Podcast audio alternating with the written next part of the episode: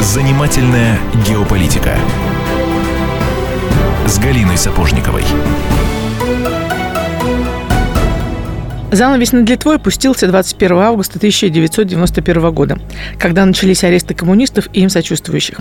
Труп ГКЧП еще не успел остыть, как в квартиры тех, кто не считал СССР преступным государством и пытался его сохранить, постучались. Скорость, с какой начали действовать вчерашние друзья и коллеги против тех, с кем днем раньше сидели за одним столом, по-настоящему впечатляет. А еще поражает гипертрофированное чувство мести. Врагом еще не оперившегося, почти никем не признанного и де-факто несуществующего государства, неофиты от революции готовы были признать любого, кто был не с ними. Началась Великая Литовская охота на ведьм. В списках врагов народа были сотни. Секретари райкомов партии, журналисты, работники милиции, ОМОНовцы. Все, кто наивно и до последнего пытался отстоять честь СССР. Десяткам жителей бывшей Литовской и Советской Социалистической Республики в августе 1991 пришлось навсегда покинуть свои дома, дабы избежать расплаты за то, чего они не совершали. За личными историями их расставаний с маленькой и теплой родиной самый правдивый снимок великих литовских дней затмения, когда черное превращалось в белое и наоборот. Хуже было тем, кто остался. За ними тоже пришли. И спустя 8 лет после событий января 1991 в Вильнюсе начался судебный процесс, вошедший в историю как «Дело красных профессоров». Занимательная геополитика с Галиной Сапожниковой. Галя напротив меня, меня зовут Иван Панкин. Галь, я напомню нашим слушателям, что это пятисерийный цикл, это третья часть э, нашего с тобой обсуждения твоей книги «Кто кого предал, как убивали Советский Союз и что стало с теми, кто пытался его спасти». Вот она лежит на столе перед нами. И начнем мы э, как раз э, с тех самых репрессий, о которых ты заговорил, да, то есть уже события в Вильнюсе мы обсудили, мы обсудили многих персонажей, мы обсудили уже даже господина Шарпа, теперь можно приступить именно к репрессиям. Я хочу напомнить то прекрасное романтичное время, которое царило в России. Вот э, флаги, вот Ельцин на танке, вот кто-то победил, и вот троллейбус на Тверской стоит такой непокоренный, который стоял там, по-моему, все 90-е годы. Э, для большинства людей, подчеркиваю, разумеется, не для всех, это было время надежды, эйфории, гордости за Россию, которая наконец-то стала чего-то свободной. Э, я была в это время в Таллине. Не могу сказать, что я тоже махала э, флагом отчасти, как и все мы. Мы, конечно, были гораздо более тревожно настроены, но в Таллине все-таки это более такая спокойная республика. Э, вот эта эм, охота на ведьму, она все-таки Эстонию почти обошла. Там был один политзаключенный, директор завода, завода союзного подчинения Игорь Шепелевич, который, что он сделал? Он послал телеграмму Э, в поддержку ГКЧП. То же самое, что по нынешнему лайкнуть какую-то публикацию. И из-за этого он провел три месяца в тюрьме. Мы его отстояли. Я была тогда очень юным корреспондентом.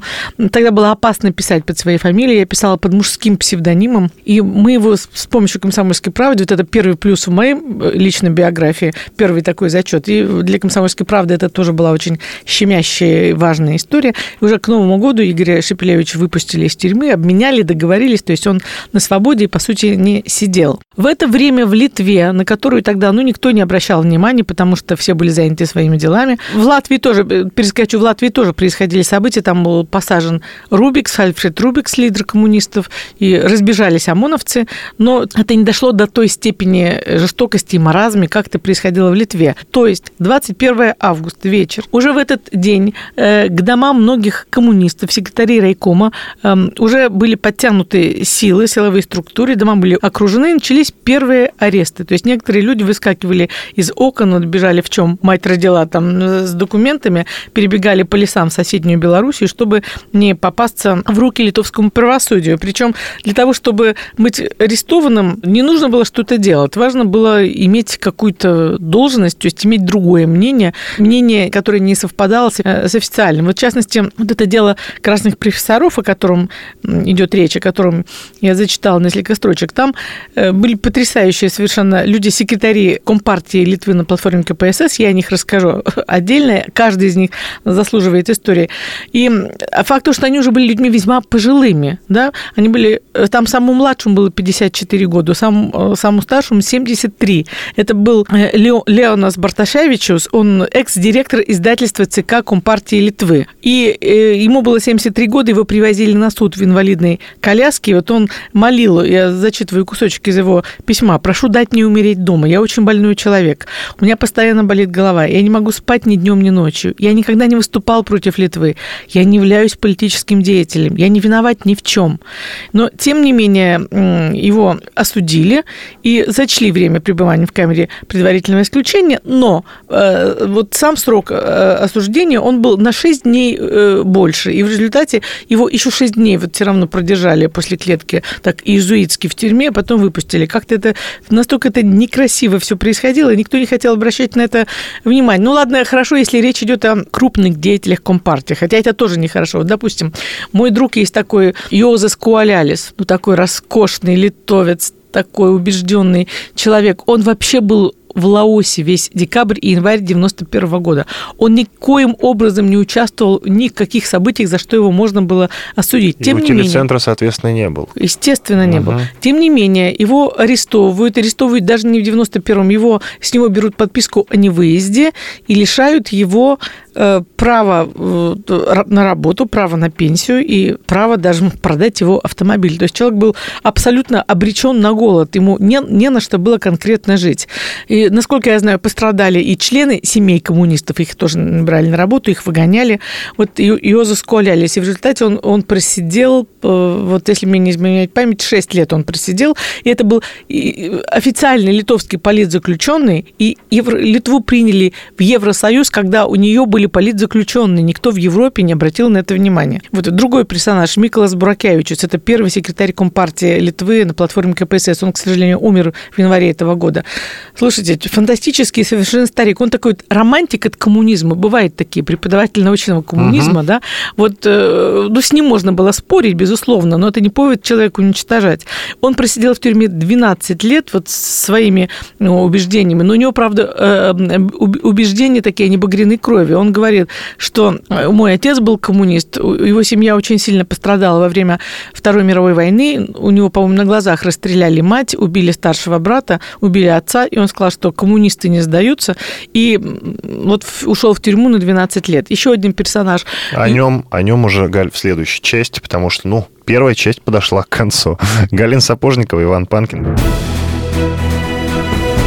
Занимательная геополитика.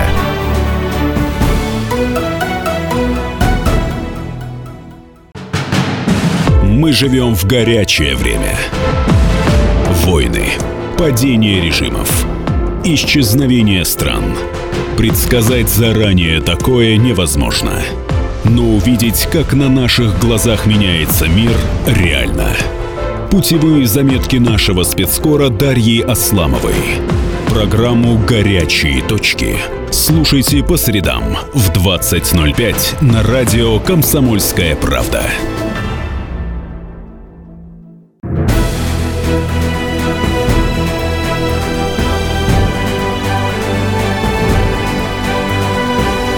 Занимательная геополитика с Галиной Сапожниковой. Иван Панкин, продолжая разговор с Галиной Сапожниковой, мы, напомню, говорим про развал СССР, про репрессии, которые последовали за августовским путчем. Я называла э, участников дела красных профессоров, то есть таких коммунистов, убежденных пожилых людей, э, все они были докторами наук, и всех их посадили. Они, вот я перечисляла фамилии людей, которые отсидели 12, 10, 8 лет. И факт тот, что когда перед тем, как Литва должна была вступить в Евросоюз, ну, было понятно, что негоже иметь иметь политзаключенных, тогдашний президент Литвы Адамкус обращался к ним с просьбой написать прошение о помиловании. И тогда бы он мог быть помиловать, и с юридической точки зрения все было бы чистенько и шито-крыто. Так вот, ни один из этих стариков не написал это прошение. Они отрубили по полной 8, 10, 12 лет, потому что они не чувствовали себя виноватыми. Они хотели другую Литву и не должны были сидеть в тюрьмах за то, что они не соглашались с той Литвой, с той трактовкой события, которые навязывали. Но дело в том, что вот этих вот э, таких крупных акул для дела, для политзаговора Литве было мало. Было понятно, что э, за это можно получить по голове и получить такую репутацию э, не очень лояльной демократическим ценностям страны, поэтому нужно было им как-то искусственно раздуть эту группу и получить группу, которая готовила госпереворот, например. Хотя юридически это ну, невозможно. Ну, представьте, существует единая страна, Советский Союз. Э, существует Литва, которая в 90-м году объявила себя независимой. Ну, хорошо, но вы тогда денежки не берите. Вы не берите от Министерства финансов транши, не берите СССР, Министерство финансов СССР. Вы газом не кормитесь, электричеством не берите. Ну нет, мы крутые, независимые, мы вас будем гнобить и говорить, что вы съедаете все, что мы производим. Тогда это было очень смешно. Это забавно. Каждая Советская Республика считала, что именно она кормит всю Россию и весь Советский Союз. И вот совершенно одинаковые лозунги путешествовали от Эстонии до Казахстана. Каждая республика кричала, что Москва съедает все, что они производят. И каждая была в этом убеждена. Так вот, э, Литва тоже была в этом убеждена. И, то есть она кормилась за счет Советского Союза, но тем не менее считала, что она независима. И обвинение, которое прошло по судам, оно абсурдно, но тем не менее оно ведь прошло, что вот эти все люди, они готовили государственный переворот, и все они были арестованы и осуждены за антигосударственную деятельность, хотя Литва формально стала независимой только 6 сентября 1991 года. Тем не менее, вот такой юридический нонсенс состоялся. Кроме этих э, акул, э, которых я уже перечислила, был такой, допустим, очень интересный персонаж – Иван Кучеров, он не дожил до суда, он умер. Ему не дали лечиться, он заболел раком. Профессор совершенно уникальный, э, доктор юридических наук, профессор судебной медицинской экспертизы. Очень опасный для тогдашнего режима человек, потому что это именно он э, сделал, проанализировал раны всех людей, которые погибли в январе 91 года, и обнаружил, что в одно мертвое тело стреляли семь раз с разных сторон. Ну, человек, допустим, что вот такой борец за независимость полез на баррикады, и что ОМОНовцы из семи э, или там альфовцы из семи разных углов на него выстрелили из разных, разного вида оружия, из ППШ, из винтовок Мосина и всего. То есть это не соответствует. И пули разные были. И еще. пули разные. Ничего и тело себе. было мертвое совершенно. Да?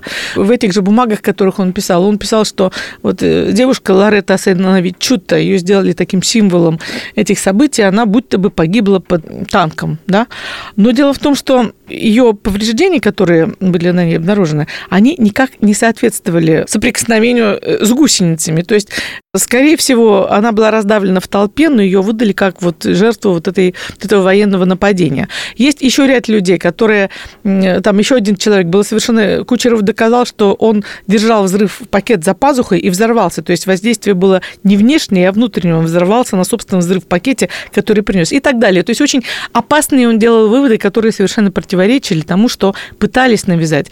И вот этот вот профессор, он сразу же уехал в Беларусь, и уехало тогда очень много людей, кто как бежал, они перебегали границу по белорусским лесам, приходили на вокзал в Минске, им говорили, вы из Литвы бежите, ну, понятно, значит, бесплатный бесплатный билет вперед в Москву. И вообще надо сказать, что одно из вот таких главных потрясений, которые лично я испытала, когда я работала над этой книгой, э, это была роль Беларуси и Лукашенко. Белоруссия была, в отличие от Ельцинской России, она была практически безупречна.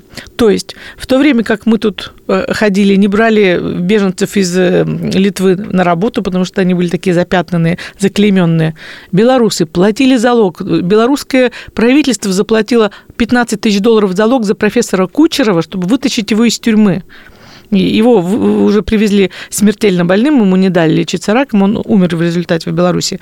Белоруссия дала политубежище Чеслову Высоцкому. Он возглавлял один из э, райкомов партии. За ним пришли, он бежал, под чужим фамилием работал каким-то пастухом в Беларуси. Потом приехал на съезд коммунистов в 97 году в Москву, в гостиницу Измайлова. И там его пришли арестовывать российская милиция по запросу литовской прокуратуры. И если бы в коридоре не были коммунисты, его оба выдали Литве по запросу Литвы. Вот так, к сожалению, вела себя в 90-е годы Россия. А почему? Почему а мы содействовали? Что, потому что мы очень такая законопослушная страна оказались. И э, в сентябре 91 года был подписан договор а, соглашение о взаимной правовой помощи между Российской Федерацией, еще тогда, которая находилась в составе Советского Союза, и Литвой. И на основании этого сюда наезжали пачками исследователи э, литовской прокуратуры. Они, я перегла этот факт для завтрашней программы, но он мне вырывается, извини. Ну вот, ничего, и завтра можно просто. повторить. Ага. Литовские исследователи, вот, Иван, сиди на месте и вот на стуле держись крепче. Следователи литовской прокуратуры в октябре 1991 года провели обыск в кабинете маршала Язова и вскрыли сейф. Вот это как вообще звучит? Не понимаю. Ну как, вот так не понимаешь? Это у нас такое было время, такие во всех были э, кругом демократы, что они были практически беспрепятственно. Они приезжали в Россию, следователи литовской прокуратуры, около 70 человек их было.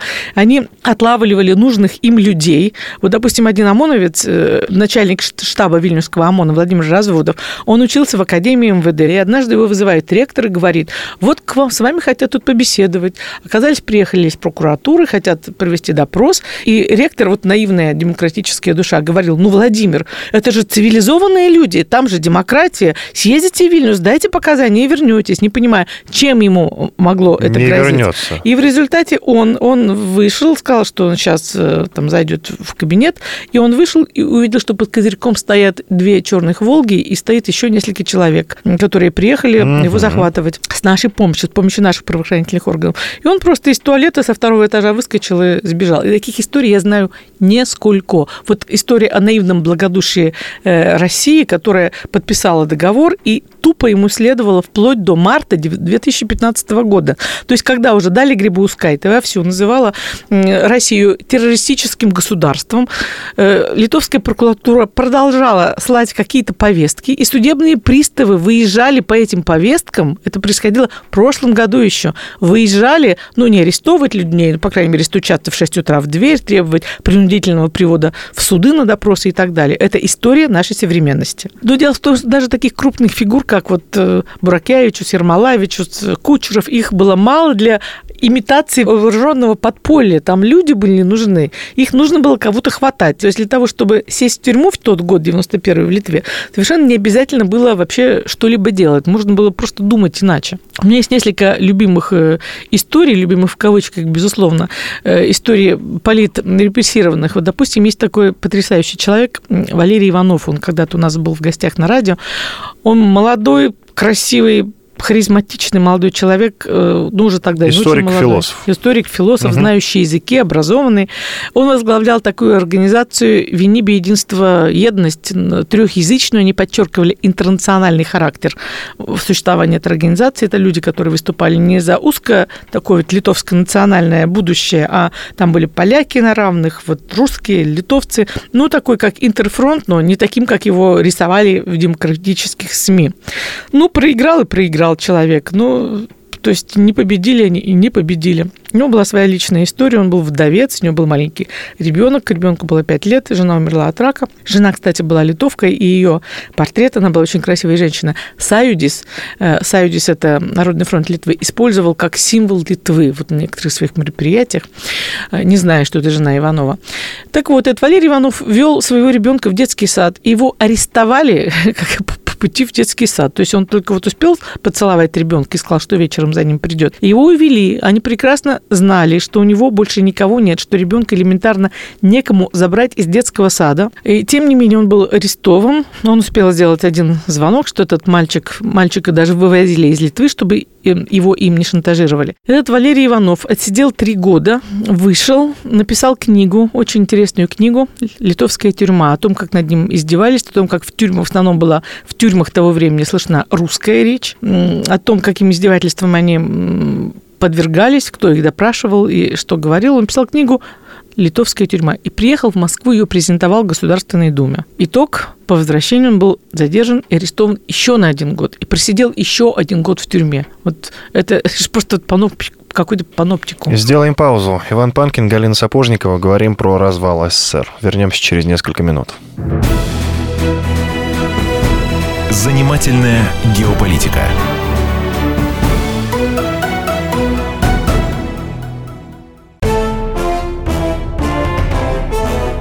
товарищи солдаты и офицеры российской армии. Полковник Баронец разрешает обратиться. Звоните и задавайте накопившиеся вопросы. Угроза НАТО, жилье для военнослужащих и перевооружение России.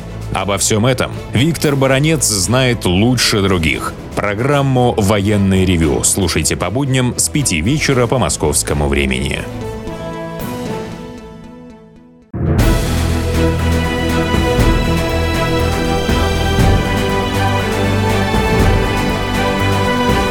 Занимательная геополитика с Галиной Сапожниковой. Иван Панкин. Продолжаю разговор с Галиной Сапожниковой. Мы, напомню, говорим про развал СССР, про репрессии, которые последовали за августовским путчем. Галь, Я продолжу. Я Мгм. вижу... Потому Иван, что мы говорим, да, мы говорим про Валерия Иванова. Это человек, который а, отвел своего сына в детский садик, а, сказал, что заберет его вечером, а вернулся через три года, потому что попал в тюрьму. Его забрали сразу после этого. Судя по тому, что ты сегодня даже вот мне не возражаешь, как это обычно, то есть эта история потрясают даже, в общем, тебя, человека весьма такого крепкого, с крепкой нервной системой. Ну, везде, ты знаешь, о ГКЧП, в принципе, везде какая-то общая информация, плюс-минус, но она никогда не шокирует. Ну, понятно, что речь идет о человеческих судьбах, жертвах, но э, я никогда не знал, что наше правительство курировало этот беспредел. Например, о том, что литовские власти могли, допустим, запросить э, арест какого-то человека, и мы же сами арестовывали его и отправляли в Литву.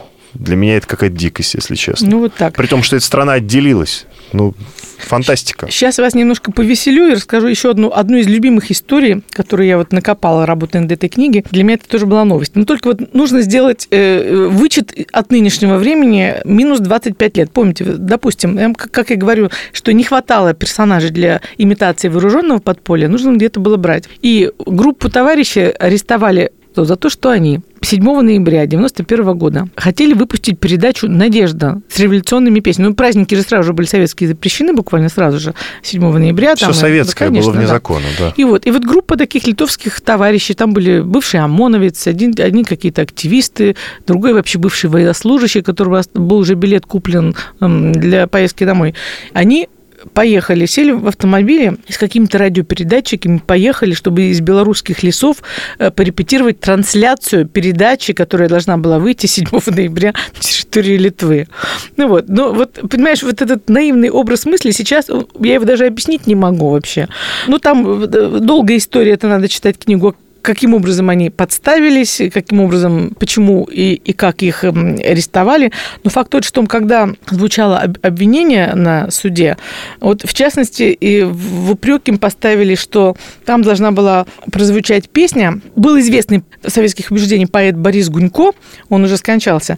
И вот в этой передаче должна была звучать песня «Слушай, товарищ». Вот я кусочек прочитаю, потому что это стоит того. Нету предательстве доброго дяди, все подались в воры. Время настало детей своих ради, в руку винтовки бери.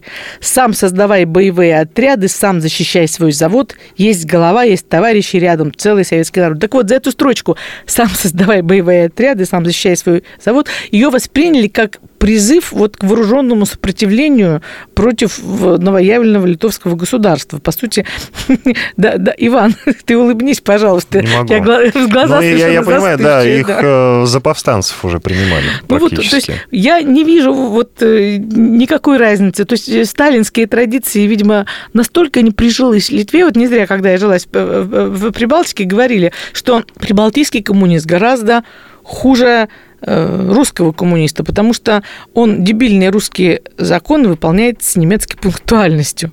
То есть, ну, вот это довольно точная характеристика, потому что то, что вот я читала, когда я читала э, материалы уголовного дела, у меня просто текли слезы от, э, ну, и от смеха тоже, от нелогичности, потому что, э, вот, допустим, в одном, там было одно такое а, обвинение, что они никак не могли вот связать участников военного сопротивления. То есть, допустим, вот один у них выпускал радиопередачу, а как он был связан с каким-нибудь другим, который там, ну, допустим, листовку или какую-нибудь печатал или газету. Они никак не могли придумать. Потом они это дело бросили, они просто поставили запятую. Вот первое обвинение такое, потом, значит, точка, вторая часть. И вот люди никак не были связаны. Допустим, э, у одного Александр Бабулев, тоже бывший ОМОНовец, тоже три года отсидел, человек вот, инженер, вообще ни за что, вот просто ни за что. Он был, э, когда моя книжка выходила на итальянском языке, время, вот мы его возили на презентации, чтобы предъявить, вот вы не верите, пожалуйста, смотрите, э, если вы не верите в те сказки, которые я вам рассказываю. Так вот, его долгое время допрашивали, Почему? Потому что фамилия его жены была Иванова. А был у нас персонаж Валерий Иванов. Угу. Ну, фамилия такая вот Иванов. Э, очень редкая, редкая, очень редкая в России. И его э, вот несколько допросов были посвящены тому, что вот наверняка эти два Ивановых как-то связаны. Ты с Ивановым связан наверняка потому через что свою жен... да? Потому что у тебя жена Галина Иванова. То есть, ну вот такого... Фантастика. На таком уровне шло правосудие. Но, в принципе, вот ко всем этим людям у меня был один вопрос. Почему они остались? Потому что часть людей, самые умные, они убежали 21 августа вечером. А часть осталась. Почему? Я многим задавала вопрос, ну почему вы не уехали? Ну, понятно, что, в принципе, это сложный выбор, если корни литовские, могилы предков, квартира, источник дохода какой-то. То есть, ну, это было не главное. Не прагматизм был главным. А главное было, что люди, ну, абсолютно были убеждены, что они ничего такого не делали, что они были убеждены, что думать это не является преступлением. Хотя все мы считались выходцами из такого кровавого, чекистского, ужасного, совершенно распластанного советского режима, в котором каждый советский человек ну, понимал, что думать Говорить, возможно, преступление. Думать-то не преступление. А по сути, люди пострадали за то, что они думали иначе. Э, вот. Но ряд людей уехали сразу же и благодаря этому сохранились. Сохранились в Белоруссии. При Шушкевиче она вела себя так же, как Россия. Приезжали ОМОНовцы, просились на работу, им говорили, что ну, да, давайте, начинайте. Вдруг им белорусы сами же говорили, значит, текайте, за вами едут литовские следователи. То есть литовские следователи, они не только по России себя чувствовали вот такими хозяевами жизни, они в Беларуси также наезжали, и они еще более жестко себя вели в Беларуси, потому что это наложилось на комплекс отношений э, в Великом княжестве литовском, что литовцы себя чувствовали всегда немножко повыше белорусских вассалов, то есть они себя просто вели там абсолютно по-хозяйски. Они могли арестовать, перевести через границу. То есть это просто фантастика. Никакого возражения они не чувствовали. Вот часть людей жили в подполье. Я впервые вот, да, сталкивалась с тем, что приезжала, мне говорили, да, здравствуйте, говорил мне Чеслав Высоцкий, я возглавляю подполье, коммунистическое подполье в Беларуси. Бывший милиционер Владимир Шейн рассказывал мне, вот как они жили. Они селились, старались на первых этажах, чтобы выйти через окно в любой момент. И у них всегда была сумочка, потому что они всегда знали, собрана сумка, что за ними могут прийти в Беларусь. Они не чувствовали То себя в безопасности. с чемоданом ходили, Конечно, да. да. И 15 января 1994 года был такой апогей этого процесса. Это был визит Клинтона. Вообще много событий в Литве в 91 году были связаны с визитами высших американских лиц. Допустим, Именно американских? Конечно, да. Потому угу. что во время визита Буша-старшего в Москву в ночь с 30 на 31 июля 91 года случилось это знаменитое дело Медининкай в Литве, когда были ночью расстреляны несколько таможенников и сразу же вину взвалили бездоказательно на Рижский и Вильнюсский ОМОН. И вот сейчас один человек посажен пожизненно, при том, что в суде не было предъявлено никаких доказательств. Это сейчас произошло? Да. Э, Спустя да. столько лет? Да. А что? Да. Никулин, Константин Никулин Михайлов, он остался жить в Латвии, рижский ОМОНовец, проходил по программе защиты свидетелей, потом его обманули, выдали, Латвия его выдала, тоже хорошая страна такая Латвия, выдала его Литве, и вот он 8 лет, по сути, ждал суда, и Находясь в тюрьме. Все, да, и все апелляционные суды, последний приговор был объявлен 8 июня 2016 года, уже приговор высшего апелляционного суда, то, что пожизненное заключение, гражданин России, между прочим. И вот это произошло, э, расстрел таможенников произошел в день визита Буша-старшего, как подарок. А спустя время, когда уже к власти пришел Клинтон, 15 января 1994 года, Билл Клинтон посещал Минск. И в этот день была ну, самая такая поганая произошла, самая мерзкая история. Э, это история предательства, когда были выданы два литовских коммуниста, два лидера, Миколас Буракевичус и Йозас Ермолавичус. Они были выкрадены. Белорусская милиция выполнила указания прокуратуры, а те, значит, просьбу о сотрудничестве литовцев. И они погрузили этих двух стариков в автомобиль, довезли их до границы. У Ермолаевича не было с собой никаких документов. В нарушении всех правил и законов его через государственную границу привезли без документов. И когда я у них спрашивала, слушайте, почему вы не сопротивлялись? Вы же могли кричать, вы могли выскочить из машины, вы должны были что-то делать. Почему вы вели себя как какие-то парализованные кролики? Они очень грустно сказали мне следующее, что с их точки зрения это было абсолютно бесполезно, потому что они думали, что все за одно. И действительно, правовое поле было таково, что поддержки эти люди не видели ни в Беларуси, ни в Москве, ни в России, абсолютно нигде. Вот так завершилась эта история, но надо сказать, что финал у нее все-таки был хороший в результате этого скандала. Шушкевич был снят, этого и не только этого скандалов. И это помогло победить товарища Лукашенко, который потом все оставшиеся годы реабилитировал Россию и коммунистов спасал. Иван Панкин и Галина Сапожникова говорим про события 25-летней давности, ну и про то, что было потом, про репрессии, которые начались после августовского путча. Вернемся через несколько минут. Занимательная геополитика.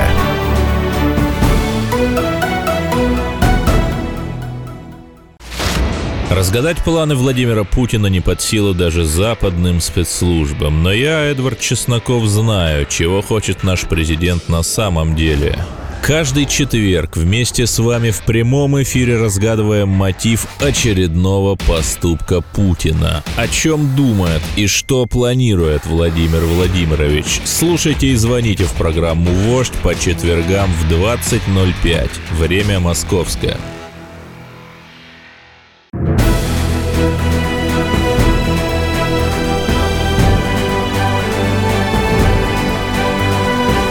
Занимательная геополитика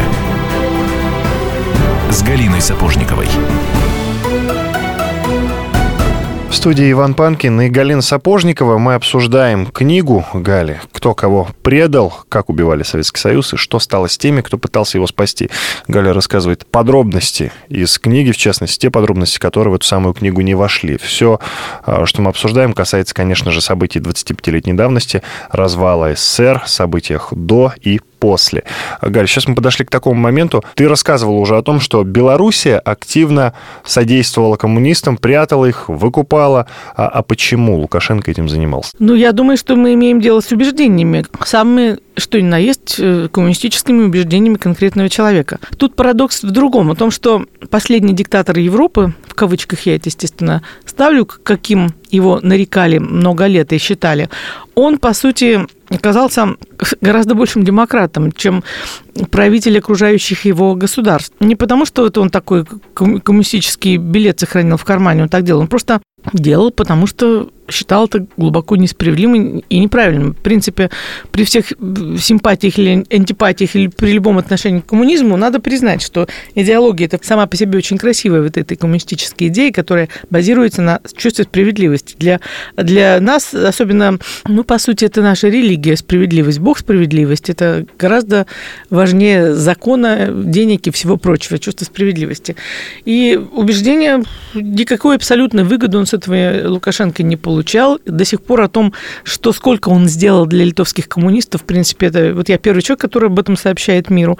И когда мне рассказывал Чеслав Высоцкий, человек, который именует себя э, лидером литовского коммунистического подполья в Беларуси, э, ну, он такой очень забавный старик, он и стихи пишет, и книжки пишет, и э, по дереву режет. Так вот у него такая комнатка в доме для престарелых ему дал Лукашенко, потому что, как и все, Высоцкий бежал вот в окно 21 августа вечером, и он лишился семьи, потому что он сказал, что жену на взгляды не меняю, жена у него придерживалась других принципов, агитировала за Народный фронт. Ему дали, ему было негде жить, он жил в каком-то подвале, долгое время скрывался, именовался без, э, пастухом с другой фамилией. А потом вот написал письмо Лукашенко, когда его чуть не выдали из Москвы, из гостиницы Измайлова, я рассказывала.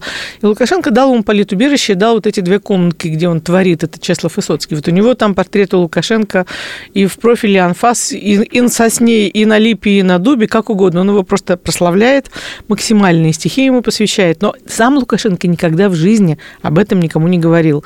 Как не говорил и о том, что Белоруссия спасала ОМОНовцев, которых никто никто не брал на работу в России, как их там скрывали, как э, именно в Белоруссию прилетел профессор Валентин Лазутко, тоже один из фигурантов дела красных профессоров.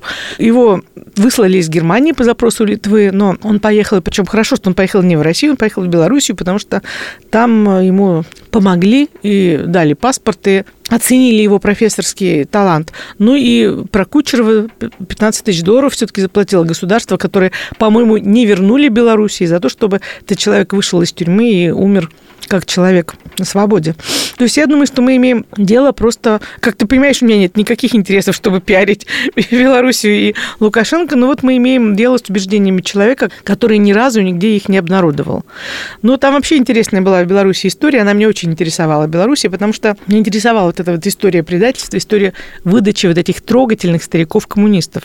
Я знала, что выдали их по приказу я знала, что отмашку дал министр внутренних дел Владимир Егоров. Человек с блестящей карьерой, он представителем в Афганистане был, и в, в Риге до этого возглав... министром был. Внутренних дел во время Советского Союза, они, понятно, путешествовали из города в город, из страны в страну, то есть кадр был весьма такой проверенный, опытный. И вдруг он с какого перепугивают не террористы, почему надо было выдавать этих стариков? Да еще так некрасиво. Я его стала искать, этого человека. Я его нашла, но не это самое мое большое достижение. И даже не то, что поговорила, а то, что я уговорила его рассказать все, как было на самом деле. И то, что человек, который, в принципе, он осознает, что история получилась некрасивая, он не побоялся прийти, отстоять свою точку зрения. Он рассказал о том, что э, его связывали очень приятельские отношения с тогдашним прокурором, Шаладонов, прокурор Беларуси. Вот э, между прокуратурой Беларуси и Литвы тоже было заключено осенью 91 года точно такое же соглашение правовой помощи, как и у Литвы с Россией.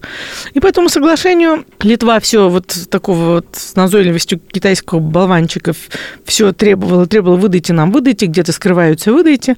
Ну и Шаладонов однажды позвонил сказал, слушай, ну вроде там, тебя можешь оперативников подключить на эти, где они там эти два коммуниста бегают.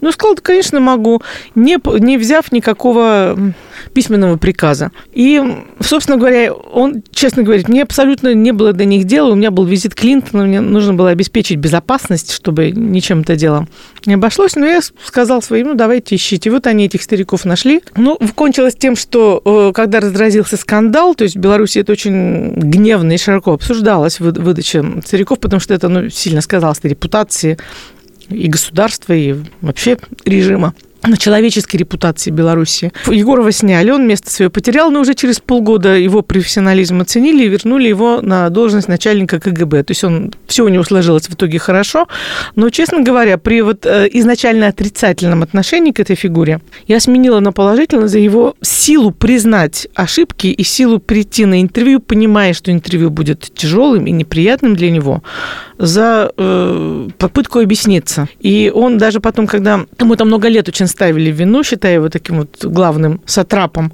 который выдал литовских коммунистов. И особенно, когда он баллотировался в Верховный Совет Беларуси, и вот он многократно отвечал на эти вопросы перед электоратом, причем таким военным, прокоммунистическим электоратом, и, в принципе, всегда выходил победителем, потому что э, он объяснял, не стеснялся сказать, признать некрасивость этого поступка, хотя я думала, что он все-таки посыплет свою голову пеплом и скажет, что, ну вот да, виноват, старики-то отсидели 10-12 лет в итоге.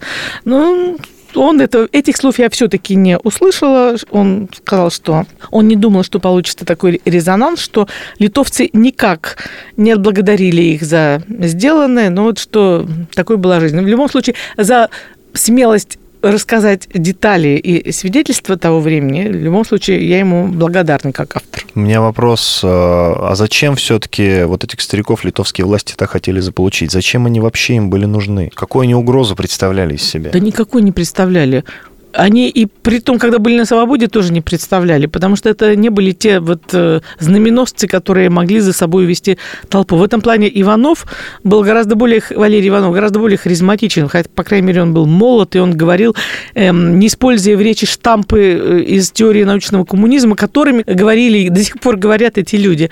Вот Йозеф Ермолаевич очень, очень забавный, очень такой честный, приятный человек, но с ним разговаривать можно только, вот его можно даже цитировать, улыбаясь только только о неизбежном крахе мирового империализма и американской экспансии. То есть он говорит вот лексикой научного коммунизма времен позднего социализма. То есть э, такой лексики они никого увлечь не могли. Литве нужен был поиск врага, ей нужно было состояться как государство. У государства должны были быть определенные атрибуты. Вот флаг, гимн, язык. Должно было быть э, страдание какое-то, сакрализированное страдание, э, имитация борьбы за свободу, которой, по сути, не было, потому что все свои... И, и столицу свою она получила бескровно, и порт крупнейший Клайпеда, ну и, в принципе, свобода тоже свалилась на нее вот просто подарком в руки. А для э, того, чтобы создать героический эпос и для следующих поколений, нужно было найти каких-то вот э, драконов, с которыми надо было бороться. И вот на роли этих главных драконов были выбраны красные профессора, ну а остальные такие поддраконыши для имитации э, массовости вооруженного подполья. А, и теперь напомни, пожалуйста, про презентацию своей книги. Да, презентация состоится, встреча с читателями состоится 18 августа в 19.00 в книжном магазине «Москва» на Тверской и 29 августа в 18.00 в магазине «Библия Глобус». Приходите. Иван Панкин и Галина Сапожникова. А, продолжение цикла про то, кто кого предал, как убивали Советский Союз и что осталось с теми, кто пытался его спасти. Слушайте завтра. До свидания. Занимательная геополитика.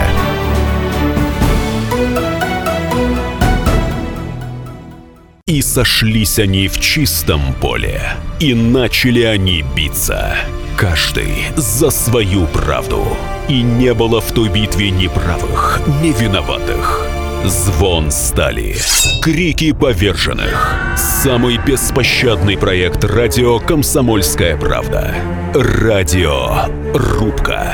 Столкновение взглядов, убеждений и принципов. У гостей в студии всегда полярные мнения. Слушатели участвуют и голосуют. Нам есть о чем поспорить. Остро, жестко, жестоко.